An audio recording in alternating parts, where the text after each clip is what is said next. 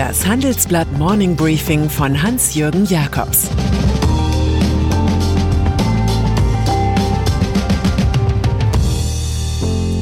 Guten Morgen allerseits. Heute ist Donnerstag, der 25. Februar. Und das sind unsere Themen. Angst. Wann kommt der Crash? Wut. Der Ausbruch des Volker Bouffier. Rache. McKinsey-Chef muss gehen. Dieser Podcast wird präsentiert von Ohne Aktien wird schwer, dem täglichen Börsenpodcast von OMR, unterstützt von Trade Republic. Hier gibt es in nur 10 Minuten die wichtigsten News von den Börsen, dazu spannende Gäste, Ideen zum Investieren, zum Handeln und zum Sparen. Jetzt überall, wo es Podcasts gibt. Aktienmarkt. Egal welchen Börsenwertindikator Sie derzeit nehmen, alles ist aus dem Leim. Das berühmte Kurs-Gewinn-Verhältnis lag 1929 vor dem Crash an der Wall Street bei 21, im Jahre 2000 vor dem großen New Economy Blasenplatzen bei 35, heute sind wir bei 36. Oder der Warren Buffett Index. Die Börsen haben sich von der realen Wirtschaft weit entfernt. Die Bullen der Aktienmärkte haben zu viel Amphetamine intus. Verständlich, dass fallende Kurse der US-Staatsanleihen den Finanzmarkt nervös machen. Nachdem US-Notenbankchef Jerome Powell jedoch bei einer Anhörung im Kongress den Eindruck hinterließ, die Zinsen nicht erhöhen zu wollen, kletterte der Dow Jones erneut auf Rekordniveau. Wie die Angst vor steigenden Zinsen die Angst vor dem Crash weiter nährt, beschreibt unsere Titelgeschichte. Nachfolge von Thiele. Das Quant-Modell hatte es Heinz-Hermann Thiele angetan. So wie die Familie über den Aufsichtsrat BMW herrscht, wollte es der Milliardär auch bei Knorrbremse und Vossloh halten. Aber er konnte nicht loslassen, verschliss CEOs in Serie und sogar seinen Sohn Henrik, der wurde ausbezahlt und ist heute glücklich mit einem Energie-Start-up. Nach dem plötzlichen Tod des Patriarchen richten sich die Blicke auf die Haupterben, seine zweite Ehefrau Nadja sowie seine Tochter Julia Thiele Schürhoff.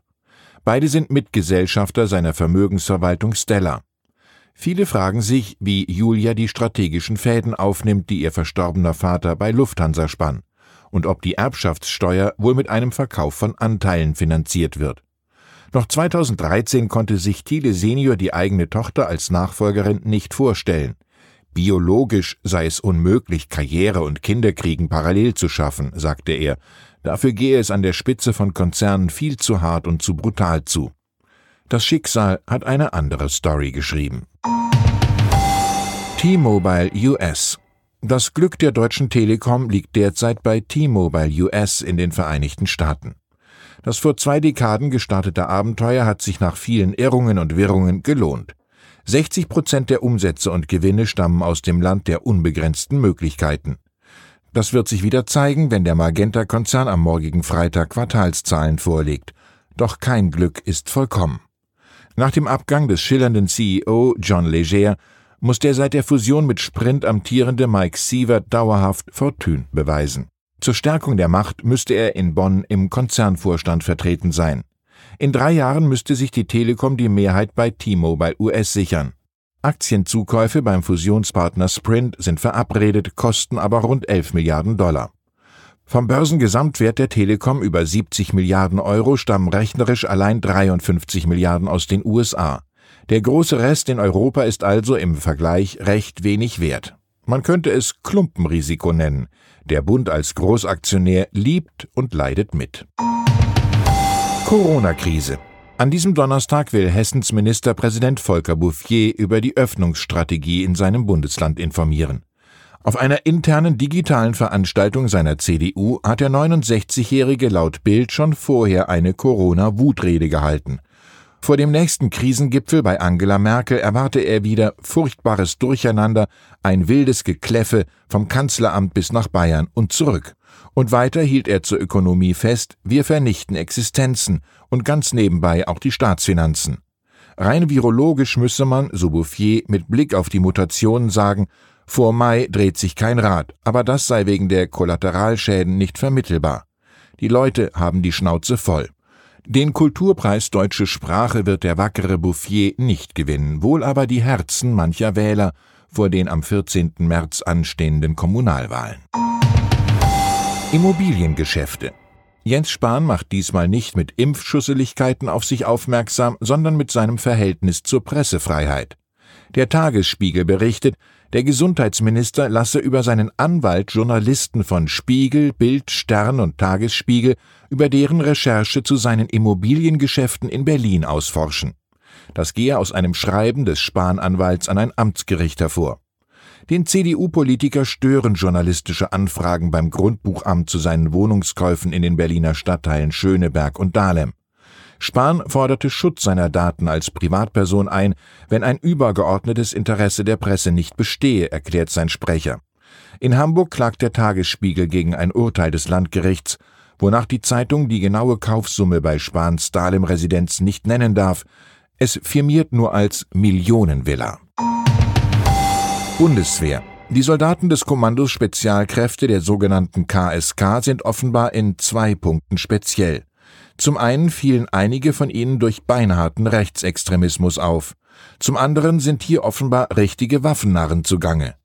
Als Kommandosoldaten in Kalf im vergangenen Frühjahr ihre rechtswidrig angeeignete Munition ohne rechtliche Konsequenzen abgeben konnten, kam in einer Amnestiebox ein pralles Arsenal zusammen. Mehrere Zehntausend Schuss Munition nebst Handgranaten und Sprengmittel. Dumm nur, dass sich Generalinspekteur Eberhard Zorn vor dem Parlament zu dieser Amnestieaktion ausschwieg. Er hat Fehler gemacht, gesteht Verteidigungsministerin Annegret Kramp-Karrenbauer. Sie weist Gerüchte, KSK-Chef Markus Kreitmeier stehe vor der Ablösung klar zurück. Da AKK in dieser Sache alles andere als sattelfest wirkt, könnte sich das Ganze am Ende zur Hanswurstiade auswachsen.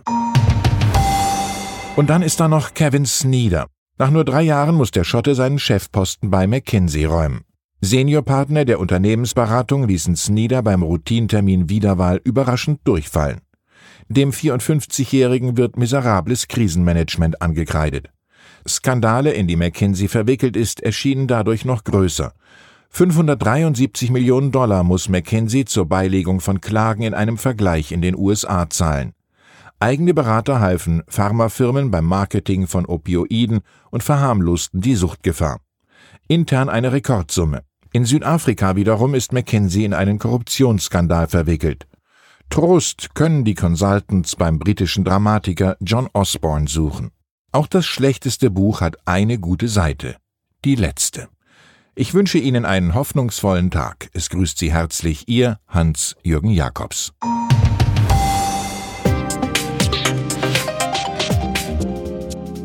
17.30 Uhr sprechen wir bei Handelsblatt Today über alle Themen, die die Finanzwelt bewegen. Ein Lebenswerk zu erhalten und seine Werte an künftige Generationen weiterzugeben, ist ein Herzenswunsch vieler Stifter. Entsprechend wichtig ist ein Partner, der weiß, wie man Stiftungsvermögen anlegt und die Sorgen und Hoffnungen, die Stifter bewegen, kennt. Dieses und andere Themen präsentiert von unserem Initiativpartner, der Hypo Vereinsbank Private Banking.